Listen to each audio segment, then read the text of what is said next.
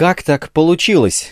Просто Макс из гоночной семьи, мать бельгийская картингистка, отец Йос нидерландский пилот, откатавший 8 сезонов Формулы-1.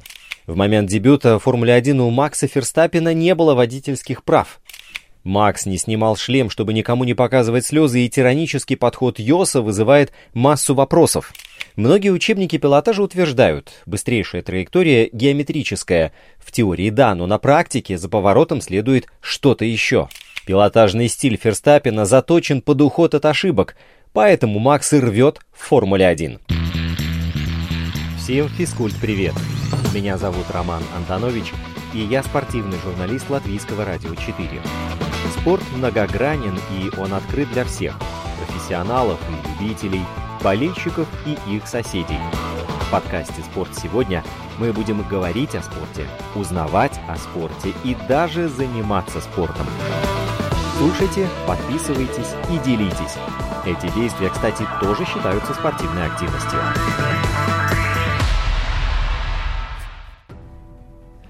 Для начала вот вам фотография.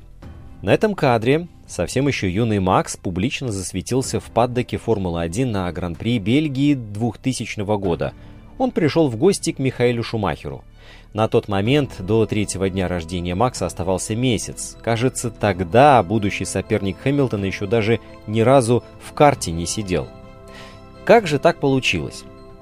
Да просто Макс из гоночной семьи. Мать – бельгийская картингистка Софи Кумпен. Она выступала на международном уровне против будущих звезд Формулы-1 Дженсона Баттона и Джан Карло Физикеллы – а отец Йос – нидерландский пилот, откатавший 8 сезонов в F1 за Бенеттон, Симтек, Футворк, Тирел, Стюарт, Терроус и Минарди. Лучший период карьеры босса пришелся на дебютный сезон в Бенеттоне. Тогда Йос дважды поднялся на подиум и как раз тогда же подружился с напарником по команде Михаэлем Шумахером. Даже после прекращения сотрудничества в итальянской команде они поддерживали отношения, регулярно встречались с семьями и развлекались. Однажды Йос подарил даже Михаэлю ягодное ружье.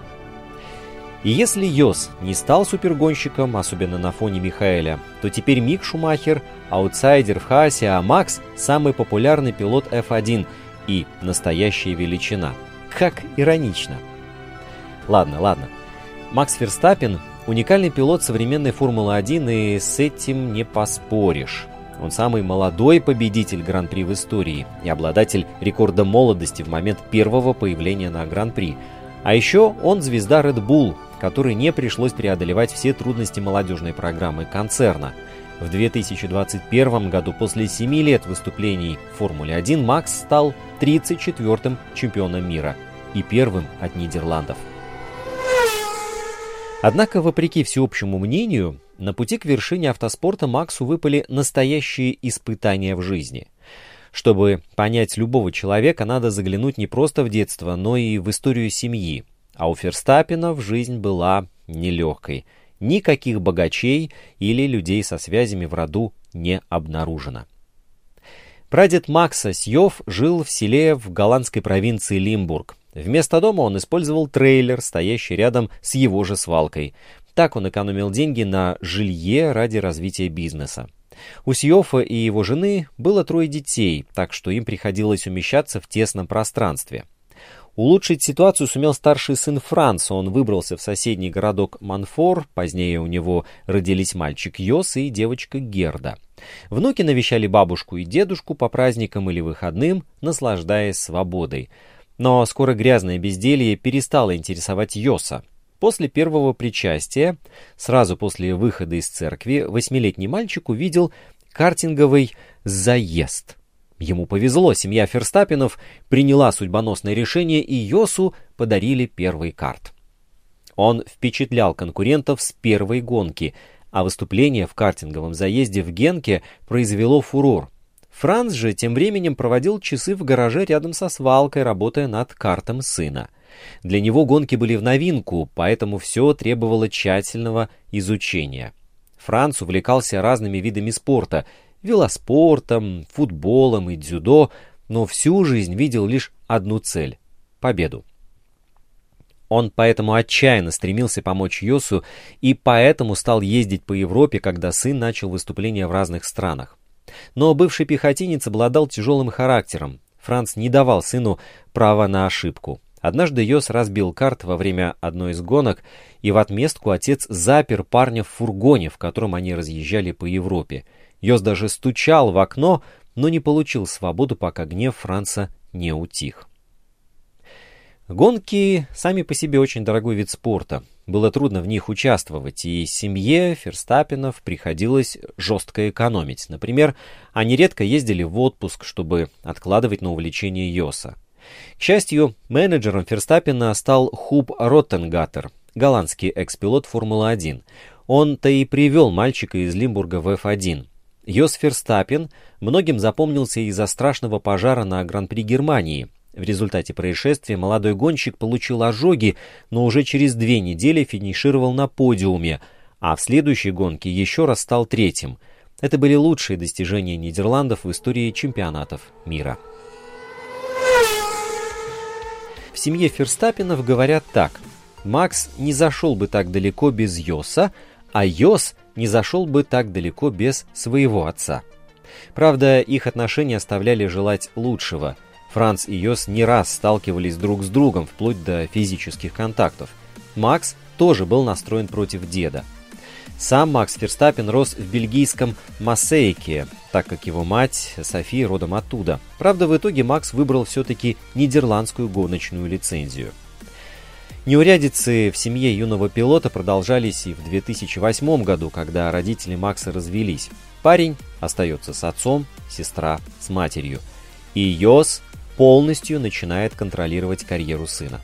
Крайне жестко. Он выкидывал Макса из машины на заправке, сам возил его по Европе и не давал пропускать картинг. Карьера Макса началась вообще с обычного детского каприза. Увидев ребят, катающихся на картах, он со слезами попросил у мамы такой же. Наплакал. Вскоре родители купили парню первую гоночную машину. Но ее стянул время, считая, что гонка Макса можно будет допустить только с 6 лет – и дебютировал младший Ферстаппин еще позже, в 7, однако тут же выиграл.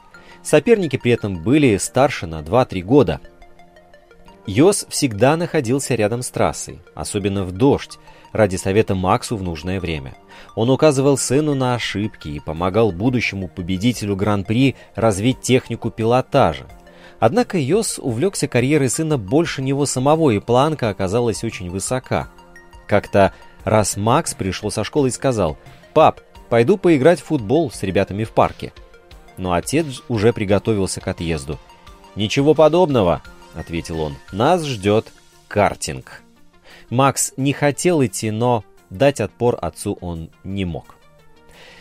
Нельзя дать однозначный ответ, правильно или нет делал Йос. Ведь он, по сути, вложил в развитие карьеры Макса полмиллиона евро – за технической помощью обратился к друзьям, у которых была своя кровельная компания. Они же занимались настройками картов, а с помощью Йоса доводили машины до совершенства. Макс же тем временем зажигал на этих болидах. Йос реально отдавал все силы карьере Макса. Они вместе разъезжали по Южной Европе. Отец за рулем, сын то сидел рядом, то спал на заднем сидении. На трассе бывший пилот F1 не выпускал из рук секундомера и следил за каждым кругом. Правда, порой Ферстаппин-старший слишком увлекался. Об отношениях в семье Ферстаппина вообще циркулируют рассказы, о которых мечтает ювенальная юстиция. Иногда казалось, что Йос издевается над сыном. А, например, если шел дождь, а Макс забыл дождевик или зонт, то Йос ничего не делал. Ему было все равно, что мальчик промокнет. Если же Макс слишком долго ждал, прежде чем обогнать соперника, то после гонки Йос обязательно орал на него. «Черт возьми, тебе нужно было действовать резче!» Макс не снимал шлем, чтобы никто не видел его слез. А в сентябре 2012-го 14-летний парень разбил машину при попытке вернуть лидерство в гонке. Когда Ферстаппины встретились, отец просто молчал. Йос отказывался разговаривать с сыном целую неделю. Ничего не напоминает? Отношения Франца и Йоса в свое время.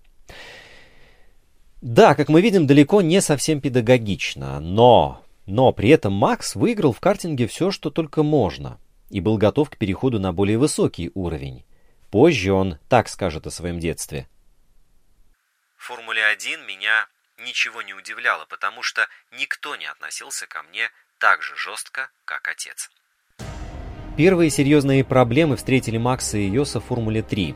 У них не хватало денег для выступлений, когда приблизился крайний срок подачи заявок на сезон. Для участия требовалось полмиллиона евро, а 16-летнего гонщика никто не хотел спонсировать. И вот в последний момент старый агент Йоса, Хуб Ротенгаттер, хлопнул рукой по столу и заявил «Мы это сделаем». Макса зарегистрировали как пилота Формулы-3, Роттенгаттер вложился в младшего Ферстаппина, именно он купил болид за 150 тысяч евро. И Ферстаппина-младшего переход в Формулу-3 очень сильно вдохновил. Он прямо сходу начал выделяться. И уже в марте 2015-го в Мельбурне Макс стал самым молодым пилотом в истории Формулы-1. Ему на тот момент было 17 лет и 166 дней. Первые годы Формулы-1 Ферстаппин жил в гостиничных номерах вместе с отцом. Автоспорт – это конкурентная среда, и без знания правил можно серьезно испортить карьеру, и Йос очень в этом плане помог Максу. 15 мая 2016 года Ферстаппин-старший наконец-то обнял сына от счастья. Его надежда, 18-летний пилот Red Bull, выиграл дебютный гран-при за топ-команду. Сегодня Макс это настоящий бренд, и iOS жестко контролирует публикации в средствах массовой информации. Так, в 2016 году журналист Формулы-1 Андре Хугебум написал биографию Макса и отправил Ферстаппину экземпляр, чтобы тот убедился в правдивости написанного. А, правда, в бизнес-команде голландца остались недовольны и решили книгу с рынка изъять. Причина проста. Используемые портретные фотографии якобы повредят росту популярности Макса. Точка.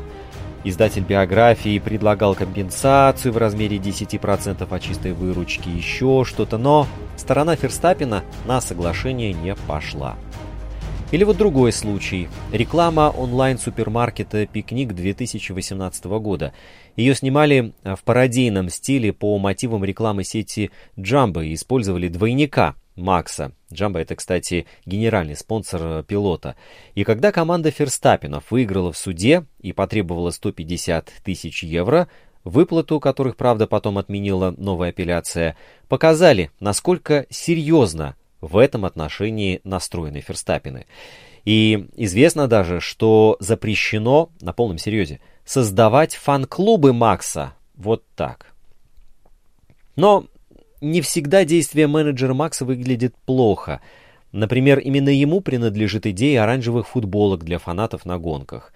И спустя пару сезонов сейчас эта оранжевая армия, приезжающая на Гран-при в разные концы света, достигает нескольких десятков тысяч.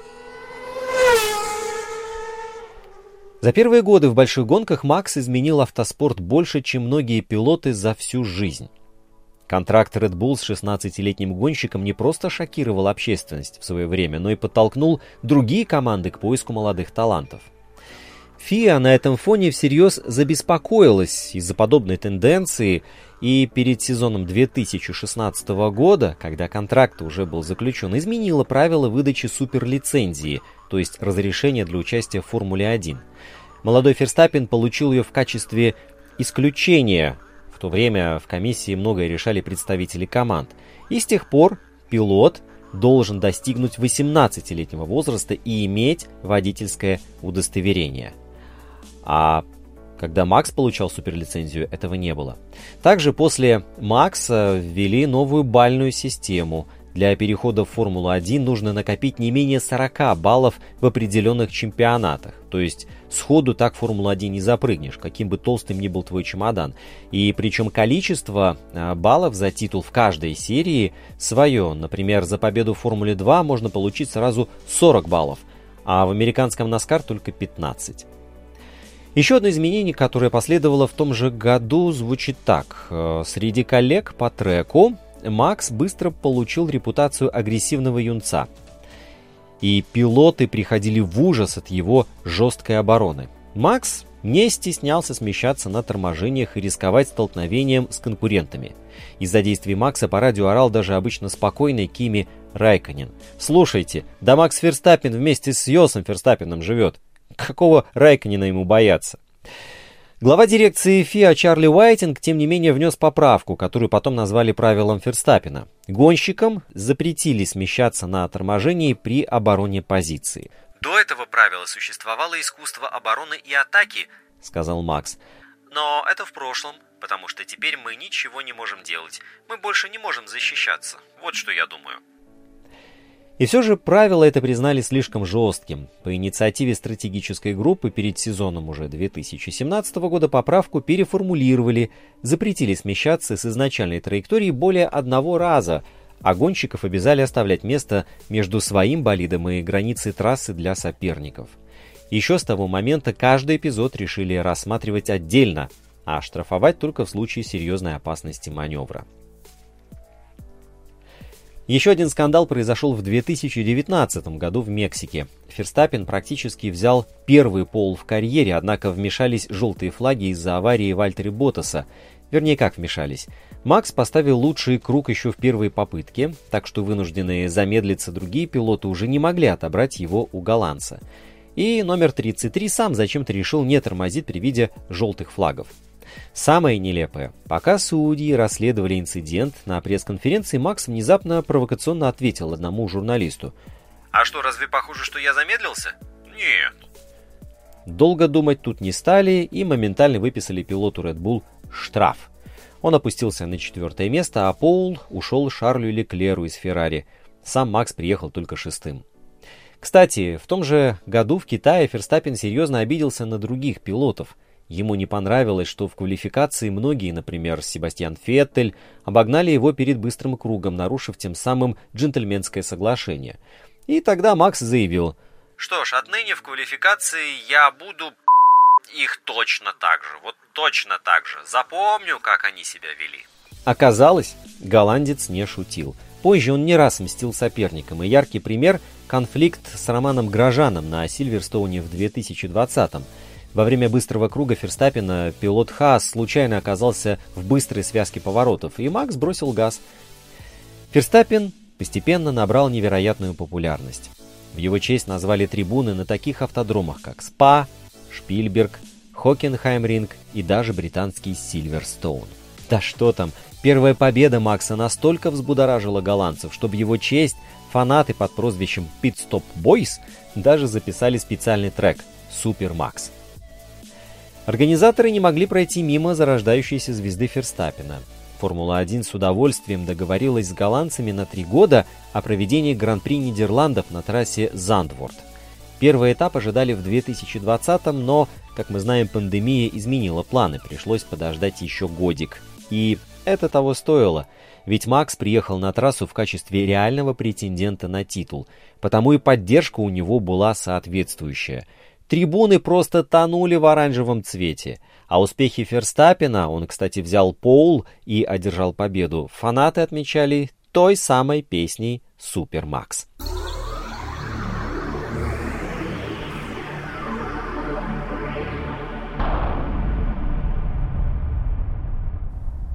Гоняться приходится не только на трассе, но и вне ее. С помощью симулятора пилоты изучают конфигурации трассы и вместе с командой подбирают базовые настройки. Но вот у Макса Ферстаппина особое отношение к виртуальным гонкам. После возвращения с гонки первым делом я вновь проезжаю трассу в своем мини-симуляторе, рассказывал еще 17-летний Макс в свой первый сезон F1. Делаю это для удовольствия и немного для практики. Я занимаюсь симулятором 3-4 раза в день без остановок – Останавливаюсь лишь для изменения настроек. Удивительно, но реалии Формулы-1 подход Ферстаппина не изменили. Он все так же беспрерывно проходит на симуляторе круг за кругом, даже после тяжелейших этапов. Работа на симуляторе близка к реальности. Рулевое колесо откликается так же, как в настоящей машине. Перегрузки, конечно, здесь чуть меньше, но в остальном все очень похоже. Здесь можно искать грань возможного своей машины и свою собственную физическую грань. Можно понять, как нужно и как можно действовать на той или иной трассе. В общем, без симулятора современную Формулу-1 себе сложно представить. И как идеальный пример, вот, пожалуйста, Макс на следующий день после Гран-при Катара гонял, стримил и полночи отвечал на вопросы зрителей серии про Сим. К слову, о 33-м номере Ферстаппина, о котором мы здесь несколько раз упоминали. Макс выступает под этой цифрой с первых дней в Гран-при и даже не особо задумывался над выбором. Под номером 3 он гонял еще на всех своих болидах в детстве, но вот к приходу Формулы-1 этот номер был забронирован Даниэлем Рикьярдо, так что Макс просто взял и добавил другую тройку. 33. Вроде смотрится симпатично. Правда, в то же время Макс признал, что если выиграет титул, то вернет Формулу-1 чемпионский номер 1 – Льюис Хэмилтон все эти годы отказывался менять свой номер 44 на единицу. Ну что ж, Макс теперь эту ситуацию исправил. И еще один вопрос, который, пожалуй, э, терзает многих. Почему Макс Ферстаппин так быстр? Какие фишки пилотажа сделали его главным конкурентом самого титулованного гонщика современности? Чем номер 33 походит на Райконена, Шумахера и Джеки Стюарта? Основа гоночного стиля Ферстаппина в траектории. Они золотой стандарт Формулы-1, хотя Льюис Хэмилтон пользуется другими. Но сперва, так на всякий случай, нужно проговорить, что такое гоночная траектория в повороте. Это вообще фундаментальное понятие в автоспорте. Гоночная траектория – это линия или кривая, позволяющая проезжать вираж или отрезок трека быстрее всего. Не с наивысшей скоростью, а именно быстрее, то есть за наименьшее число секунд. Абсолютные показатели спидометра на входе в поворот, апексе и выходе имеют второстепенное значение. Важна именно общая оптимизация. Если где-то можно сбросить сильнее, чтобы потом удобнее разогнаться, то именно так и надо делать. И потому этот показатель не постоянно, он зависит от остроты поворота, длины последующей прямой и даже качеств машины. Многие учебники пилотажа утверждают, что быстрейшая траектория геометрическая. Это такая плавная дуга. Вход, касание внутренней стороны поворота, там, как правило, находится апекс, место середины виража, и выход по дальнему радиусу. При движении по ней пилот меньше и плавнее поворачивает, двигается по внешнему быстрому радиусу, использует меньший ресурс шин для преодоления инерции и поддерживает максимально возможную скорость – и такие траектории называют U-образными за их плавный внешний вид. В теории они правда быстрейшие, но только при одном условии. Речь идет только об одном повороте, в отрыве от предыдущей и последующей дистанции. В реальной жизни за любым поворотом следует еще хоть что-то, поэтому главная философия гонок немного меняется – с целей по достижению наивысшей возможной скорости в каждой точке траектории на максимальную скорость именно на выходе из него. Тогда можно выжить несколько дополнительных километров в час на последующей прямой. Поэтому идеальная гоночная траектория и диктует поворот, и диктует попадание на апекс немного позже геометрической, так поворот спрямляется для более раннего разгона от апекса на выход и на последующий прямой достигается более высокая скорость. Такие траектории более сплюснутые, и поэтому их называют V-образными. Правда, Льюис Хэмилтон, например, использует менее обычные U-образные траектории, как и Карлос Сайнц и еще несколько гонщиков, выстраивающих гоночный стиль вокруг аккуратного обращения с шинами через руль. А Ферстаппин пользуется более резкими траекториями. Они требуют максимальной стабильности на точках торможения с целью попадания на желаемые апексы. И многочасовая практика, в том числе и на симуляторах, помогает ему не перебирать на входах и выдавать точные и чистые выходы из поворотов, из круга в круг. На самом деле, скажу вам по секрету, Макс тормозит рано, а не поздно, как считалось раньше – а резкость работы рулем он обратил в преимущество. Обычно V-образные траектории предполагают позднее торможение с целью максимизации времени на прямых для отыгрыша дополнительного времени. Поэтому в первые годы Ферстаппина в Формуле-1 экспертное сообщество называло его стиль таким оквадраченным и с учетом его агрессии и смелости записывало в шорт-лист выбирающих последний возможный момент для замедления.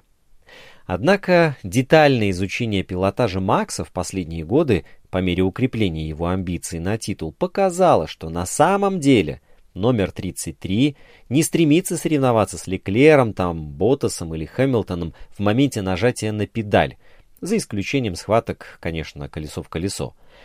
Более того, даже напарник Ферстаппина Чека Перес способен обыгрывать нидерландца на замедлениях. Ферстаппин подходит к логике поворота по-другому. Создает нужную платформу машины для более комфортного преодоления апекса. Его восприятие примерно такое. Так, нужно вот сейчас снимать ногу с педали. О нет, нет, нет, сцепление изменилось, будет много избыточной поворачиваемости. Так, подержу еще немного. На каждом круге он оценивает каждый поворот заново в моменте и тормозит в абсолютно точный момент в каждом повороте на каждом круге, чтобы создать желаемый уровень наклона или выравнивания платформы машины. И давление с педали он тоже убирает в таком же стиле, чтобы подгонять поведение болида под свои желания. Причем вряд ли он все это обдумывает или сознательно оценивает. Нет, сейчас он просто оперирует на ощущениях в моменте. Макс обладает уникальным пониманием того, как выжить все на торможении, на входе в поворот и на апексе. Остальные пилоты не могут приноровиться, у них другой стиль пилотажа, а у Макса стиль пилотажа называется чемпионским. Теперь. Из всего этого напрашивается простой вывод.